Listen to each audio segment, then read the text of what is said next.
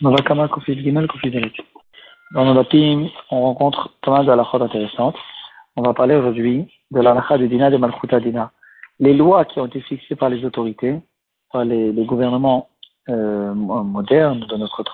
Quelles sont les lois qu'on a l'obligation d'écouter? Quelles sont les lois qui ne sont pas, euh, on n'est pas forcé de les écouter d'après l'alacha On va voir aussi certaines taxes. Euh, quelles sont les taxes où on a l'obligation de payer?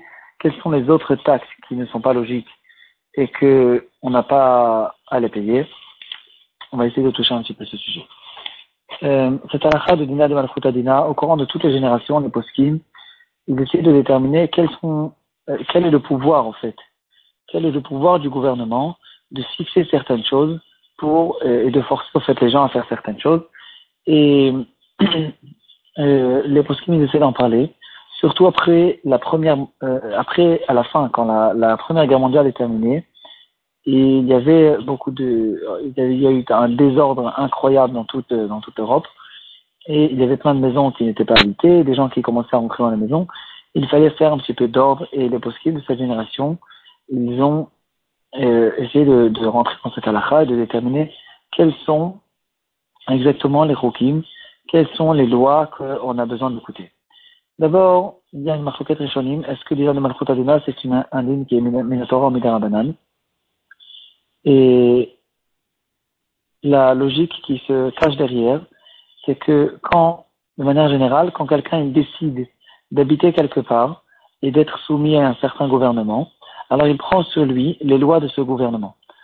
Euh, en tout cas, d'après la grande majorité des poskim, la halakha de Dina de Malchut Adina, elle est minatora mais il faut quand même essayer de déterminer qui ce qui rentre dans cette halakha.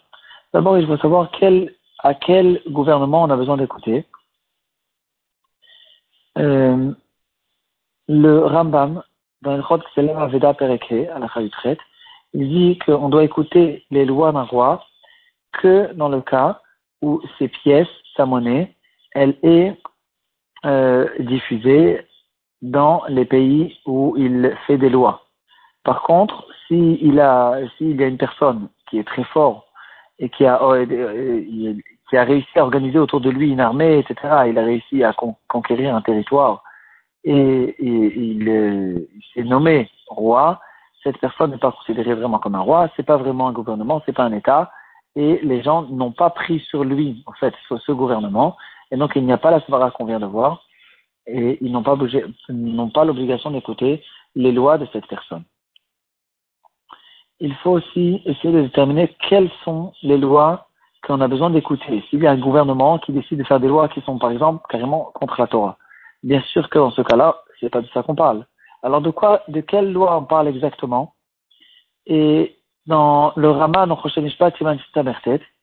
il dit, il nous donne trois indications. Premièrement, on a besoin d'écouter que les lois qui concernent l'argent, les taxes et euh, toutes sortes de taxes qu'il y a sur les terrains, sur les travaux, etc., sur les, je veux dire, les, métiers, c'est ça, c'est de ça qu'on parle. Il faut écouter, deuxièmement, les lois qui concernent le roi lui-même, qui est pour le bien du roi, pour le bien, pour, euh, pour, organiser en fait le gouvernement, et pas certaines lois qui, certaines lois qui ont été décidées par certaines personnes et qui ne sont pas forcément pour le bien du gouvernement lui-même. Troisièmement, il faut écouter les lois qui sont pour le bien du public, les organisations publiques, comme on connaît tous par exemple aujourd'hui les lois qu'il y a dans le monde entier à propos euh, le feu rouge, euh, les, panneaux qu'il faut écouter en roulant en voiture, etc. Tout ça, c'est des lois qui ont été organisées pour le bien du public. Et bien sûr que ici aussi, il y a la setalakha de Dina de Malchutadina. Le Ramoshe Feinstein, il dit, alors de quoi, dans, dans quelle loi, par exemple, on n'a pas besoin d'écouter? Il dit, euh, il y a certaines euh, lois, par exemple, qui concernent toutes sortes de, comment euh, répartir de l'argent de, d'un, héritage, par exemple. Comment répartir l'argent dans la famille quand il y a des problèmes, etc. Tout ça, ça ne rentre pas dans le cadre de Dina de Malchut parce que c'est pas des taxes que tous les gouvernements ont besoin d'avoir des taxes. C'est pas non plus une loi qui est pour le bien l'organisation en fait, du roi, ni pour l'organisation du public. C'est pas, ça concerne pas le public. C'est certaines lois que les tribunaux ont décidé de faire comme ceci ou de faire comme cela. Ces lois ne, ne concernent pas ce cas-là de Dina de Malchutadina. Et dans ce cas-là, de toute façon, de manière générale, on va au Din Torah. Mais on n'est pas soumis à ces lois qui sont en fait certaines lois que les goïms ont décidées pour eux et qui sont peut-être même parallèles ou contradictoires à la halakha du Choshen Mishpat. et ça ne rentre pas du tout, d'après Ramon Feinstein au moins, dans la halachot de, euh, de Dina de Malchotadina. Il y a, par exemple, euh, quelque chose qui est qu'on connaît jusqu'aujourd'hui, c'est la loi de la protection de l'habitant. Je ne sais pas exactement comment il est le terme, mais on, sait exactement de quoi on parle. C'est euh, par exemple un squatter qui rentre dans une maison et il y a, d'après les lois, des gens très humains, très classe et très bien, euh, comme on connaît tous avec euh, la gauche et l'Europe. Il faut pas, il faut pas toucher ces pauvres personnes qui ont, qui sont entrées dans une maison et le pauvre propriétaire qui euh, est propriétaire de cette maison, n'a pratiquement rien à faire avec cette personne, avec ces voleurs qui rentrent dans la maison. Parce qu'il faut protéger l'habitant, il faut être très poli, etc. Toutes ces lois, c'est bien sûr des lois qui sont pas du tout des lois de Dina de Malchut Dina. C'est d'abord des lois qui ne concernent pas une organisation de l'État, du pays, comme les feux rouges, etc. C'est pas des lois qui concernent les taxes du pays. C'est euh, certaines personnes qui essayent d'enfoncer leur compréhension dans le monde entier et il n'y a bien sûr pas du tout les lois de Dina et Dina dans ce genre de loi. Euh, les taxes. Dans notre Sugia, on voit une halakha un peu surprenante, intéressante, qui dit que l'argent qui se trouve dans la boîte des gens qui récoltent les taxes, c'est de l'argent qui, en général, c'est de l'argent volé. Et donc, si un taxeur il me donne cet argent, je n'ai pas le droit de prendre de l'argent de là-bas parce que c'est de l'argent volé. Euh, à, deux conditions, on a le droit de le prendre, comme le Rambam nous le dit dans le Chod Gzelav Aveda Pereke al Il dit, j'ai le droit de récupérer un objet de ce taxeur, ou par exemple s'il me donne un animal ou n'importe quelle autre chose, à condition, premièrement, que je sais, je ne suis pas sûr que cet objet spécifique, c'est un objet qui est volé, et deuxièmement, je ne sais pas si le propriétaire, je ne, je ne suis pas sûr que le propriétaire n'a pas fait Yehush. Peut-être que même si c'est un, un, objet volé, le propriétaire il a fait Yehush parce que c'est un animal par exemple qui vient d'une autre ville, qui est, depuis longtemps, et en, tout cas après qu'il est arrivé chez le taxeur, euh, la personne à qui cette chose-là a été prise, euh, il a été métier, il a abandonné complètement cette chose-là.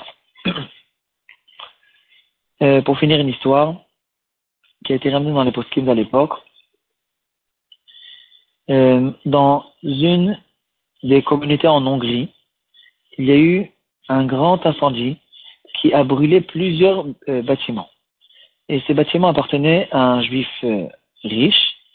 Et le gouvernement qui se trouvait là-bas, il a décidé de sauter sur l'occasion pour, au fait, prendre ces terrains, les terrains sur lesquels il y avait ces immeubles qui ont été brûlés, de les prendre et d'en faire toutes sortes de bâtiments publics. En fait, de voler les, terrains à ce juif.